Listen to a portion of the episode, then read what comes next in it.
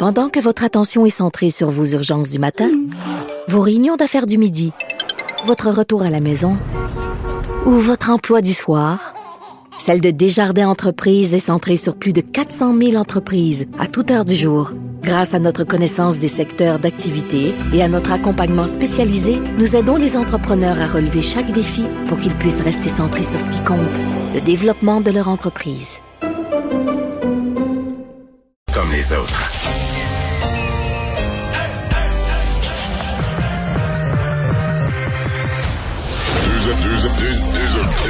Deux animateurs cohérents, deux visions différentes. Une seule émission, pas comme les autres. Mario Dumont et Vincent Dessureau. Cube, Cube Radio. Bon début de semaine, bonjour tout le monde, bienvenue à Cube Radio. Bonjour Vincent. Salut Mario. Qui est là le lundi exceptionnellement. C'est rare, hein? Ah ouais, parce que tu vas devoir nous quitter un autre jour cette semaine. Exactement. Mais Je suis Bon. content parce que c'est une journée avec des... Ben, Des bonnes nouvelles Ouais. quand même, mais oui, sur le, sur le plan de la, de la, de la pandémie, pour les gens qui veulent que les choses euh, se, se replacent un peu après le 8 février, c'est une journée d'espoir. oui, euh, on est on est à 1203 cas. Euh, on, sent- on le sait, là, le lundi, mardi, c'est les journées où on a le plus faible le, le nombre de cas. Mais par rapport aux autres semaines, euh, on baisse. Là, on sent vraiment ces marches retourner au mois de novembre, je pense, pour voir un chiffre comme ça. Là. À peu près euh, fin novembre, début décembre, avant que ça se, ça se mette vraiment à monter euh, de façon importante. Évidemment, dans les décès, ça c'est le chiffre qui, qui tarde à s'améliorer. On est à 43, mais dans les hospitalisations, on sent que la baisse, une légère baisse aujourd'hui, moins 6. Mais ça fait six jours de suite que ça baisse. C'est ça, on est à 1321, on avait dépassé les 1500 personnes hospitalisées. Alors, euh, au moins, on voit ça d'un bon oeil et surtout, Mario, plusieurs régions où on est à, tu sais, Côte-Nord zéro, euh, Nord du Québec zéro, Gaspésie zéro, Bas-Saint-Laurent 2. Euh, beaucoup de régions où il- des cas, il y en a plus. Là. Alors, pour eux, il y a de l'espoir au moins pour le 8 février prochain. On va rejoindre Paul Larocque et l'équipe de 100% de nouvelles. 15h30, c'est le moment de joindre Mario Dumont en direct dans son studio de Cube Radio. Salut Mario, salutations à, à tes Bonjour. auditeurs de Cube euh, également. Euh, Mario, euh, bon, si on comparait euh, la, la pandémie euh, au fond euh, à une montagne russe, euh, les fêtes, tu sais, ça, on a monté, monté, monté, monté, et là encore aujourd'hui, on a vu les chiffres, ça, ça commence à redescendre. Euh, est-ce, que c'est à un niveau suffisant pour dire euh, on est sorti euh, du trouble? Pas nécessairement, Mario, mais ça nous amène à, à se poser la question parce que l'échéance du 8 février s'en vient quand même, euh, ça, ça- dans deux semaines. Euh, L'heure des décisions, on, on s'en rapproche en, en ce moment.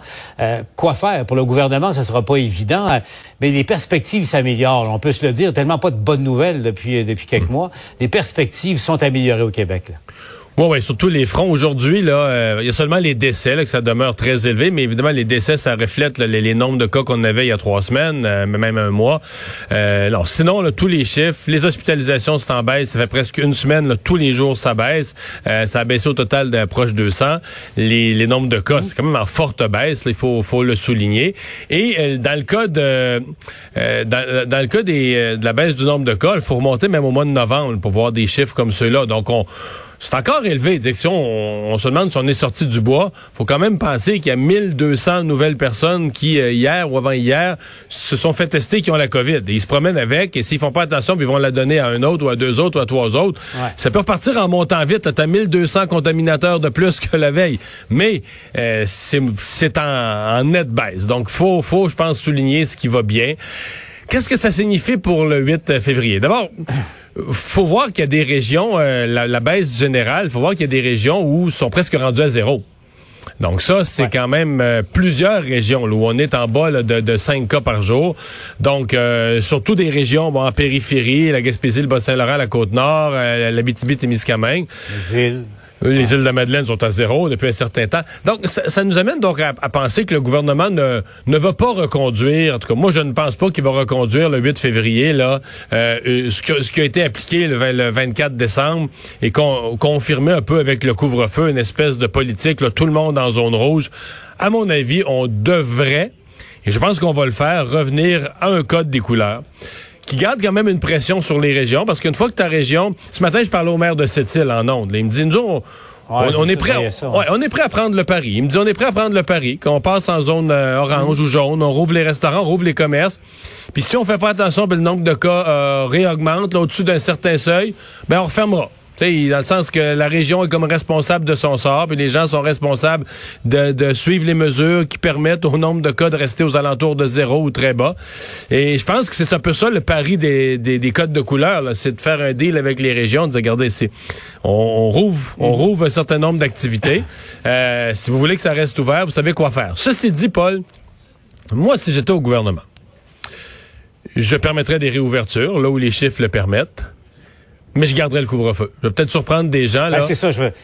Ouais, c'est Moi, c'est là, là peut-être que j'étonnerais. Je pense que de jour. Mais partout, est-ce que tu le garderais partout le couvre-feu, même dans les régions qui, qui vont bien, ou euh, est-ce qu'on peut envisager un couvre-feu 4-5-0, 5-1-4 C'est tentant de le garder.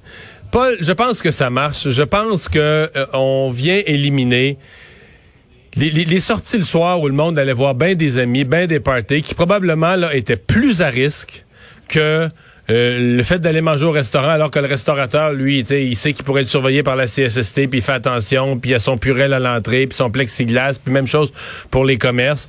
Euh, alors probablement que c'est ce serait plus prudent de si on veut faire quelque chose de progressif, je dis pas garder le couvre-feu pour la vie, là, mais de permettre au commerce, à l'activité économique de fonctionner, au restaurant, de, de donner des, des, des, permissions progressives comme celle-là, quitte à temporairement garder le couvre-feu.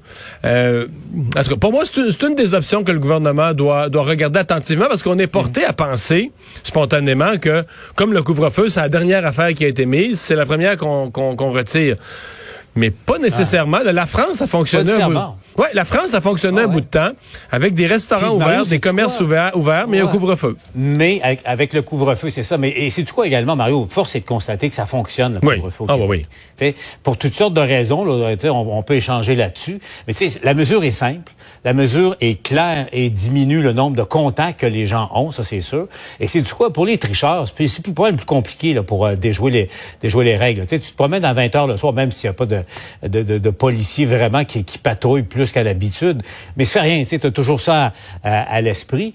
Et, ça fait en sorte... Et, euh, Mario, les Québécois ont observé, mais de, façon très euh, très spontanée et euh, généralisée, euh, le couvre-feu. Mais moi, je pense que c'est la mesure qui a, qui a, porté le plus de fruits jusqu'à maintenant. Ouais. Donc voilà. Donc qu'est-ce qui va se passer? Après ça Ben, il y, a certaines régions là, qui sont dans un entre-deux. la région de Québec, la, Chaudière-Appalaches, Saguenay-Lac-Saint-Jean où ça a beaucoup baissé, l'Estrie, l'Outaouais où ça va plutôt bien.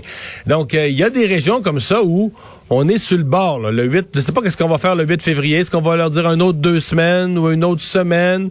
Ou est-ce qu'on pourrait donner déjà une zone orange?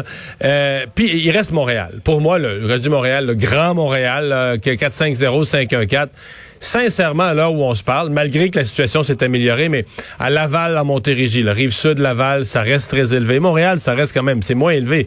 C'est moins élevé qu'il y a deux semaines, mais c'est quand même très élevé.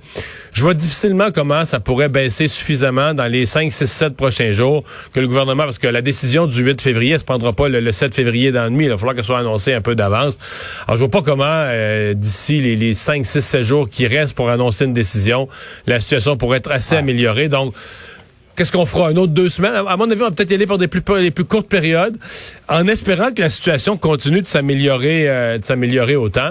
Mais moi, je serais étonné qu'on ait beaucoup plus de liberté pour le Grand Montréal le 8 février si on me demande mon avis. L'autre question, c'est le contrôle des, voyageurs. Même ça pèse pas lourd sur l'impact du nombre de cas au pays, ça pèse lourd dans, l'imaginaire des gens. Tu sais, la, frustration de, tout le monde de voir les gens partir et revenir sans trop de contraintes. Donc, euh, on comprend, Mario, tu fais convaincu la même lecture que moi. Il, y a un, un, cabinet au cours des prochaines minutes euh, à Ottawa et le comité euh, ad hoc mis sur pied par Justin Trudeau, une quinzaine de ses ministres, ne s'entend pas. Parti, en fait, le gouvernement est divisé jusqu'à maintenant. Mario, au fond, là, ça va être au chef du gouvernement à, décider puis à trancher. C'est l'heure de vérité pour Justin Trudeau. Là. Tout à fait. On se comprend, Paul, que c'est euh, Emmanuel Latraverse qui nous rapportait ça, entre autres, que le, sous-comité COVID du cabinet de M. Trudeau s'entendent pas entre eux. Alors, si le sous-groupe mhm. COVID s'entend pas, le grand cabinet, le grand conseil des ministres à 40, Ils s'entendront pas plus. Là. Donc, euh, c'est vraiment M. Trudeau qui va devoir trancher. Et euh, s'il tranche quelque chose aujourd'hui, ce soir, euh, peut-être en ayant cherché peut-être un consensus général ou une majorité à son cabinet, mais demain, donc, pourrait tout de suite en faire une annonce là, à son point de presse, parce que le mardi, il y a toujours un point de presse à 11h15. Donc, annoncer ça là. Sinon, ça veut dire qu'il se donnerait le prochain point de presse habituel. C'est celui du vendredi matin. Donc, est-ce qu'il pourrait attendre à vendredi, traîner ça toute la semaine, étudier des scénarios, etc. C'est ce qui est à voir. Moi, ce qui m'étonne, Paul, je dois avouer, c'est que le gouvernement fédéral semble étudier deux scénarios. Soit la quarantaine à l'hôtel, soit l'interdiction des voyages. Et moi, je suis quand même étonné qu'ils aient complètement renoncé à l'idée de faire la quarantaine à la maison, comme on le fait à l'heure actuelle, qui, marche pas, mais qui marche pas parce qu'il n'est pas surveillé. Mais on semble l'idée de surveiller les gens à la maison davantage, là, euh, avec des, des, des, gens qui aillent sonner à la porte, qui aillent vérifier.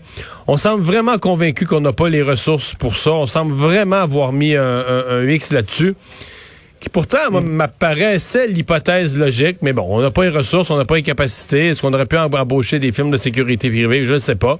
Mais on semble avoir abandonné ça. Il y a peut-être un troisième scénario, Mario, là, qui, qui semble se discuter aussi. Euh, euh le, le, confinement, l'isolement euh, obligatoire à l'hôtel aux frais des voyageurs, mais limité, là, ceux qui rentrent du Royaume-Uni, où il y a euh, la fameuse, fameuse variant. Royaume-Uni, Brésil, ceux qui ont été en contact, Afrique du Sud. Mais ça, Paul, c'est parce que le hein. variant, le variant se promène. Là. Les, les, Britanniques sont allés en vacances dans certaines îles des Caraïbes, au Portugal, etc. Le, le, Brésil, le Portugal, ça la même langue, ça a des connexions. Donc, au Portugal, présentement, ils ont des deux variants. Ça, à mon avis, c'est bancal un peu comme, euh, comme solution. Parce que là, on a, en Ontario, présentement, on a une première résidence pour personnes âgées où on le vit pleinement, la réalité du nouveau variant. Et ceux qui ne le croyaient pas, qui est plus contagieux, là, c'est pas compliqué. La, la, la COVID avec ce variant est rentrée dans la résidence personnes âgées tous les résidents l'ont, les employés, même, même Diane Lamar nous expliquait ce matin que même les livreurs qui sont venus leur porter de quoi dans la résidence ont contracté la maladie. Donc, quand on dit plus contagieux, euh, si on se met à voir ça partout, on va regretter d'avoir laissé euh, les voyageurs aussi libres. Et Mario, tu sais, euh, ceux qui, qui en doutent, prenons l'exemple de ce qui se passe euh, euh, au Portugal, on s'en parlait. tu sais, il y a deux semaines et demie, le Portugal avait la pandémie, avait l'impression d'avoir la situation relativement sous contrôle. c'est terminé, là. Oublie ça, c'est, écoute, c'est comme un feu de broussailles en ce moment, forcé de fermer les, écoles, confinement presque total également, parce que c'est pas facile. Donc, pour le gouvernement Legault, tu sais, écoute, il y a, y a, un peu de pile ou face, là. Il y a, y a le variant, il y a aussi l'impact de du retour en classe, Mario. Les écoles, ça a recommencé la semaine dernière. Il y a beaucoup de cas dans les écoles, hein, déjà. Oui, oui, oui. Ouais. ce ne sera pas une décision euh, facile pour le gouvernement. Donc, euh, on me dit qu'il se laisse une semaine, possiblement lundi ou mardi prochain, l'annonce serait faite. Mais c'est le plus tard, à mon avis, c'est le plus tard où on peut aller. Il faut au moins une semaine à l'avance donner des indications à ceux qui vont rouvrir, etc. Ah, merci Mario. Je te laisse retourner à ton émission à, Cube et puis on se reparle demain. Au revoir.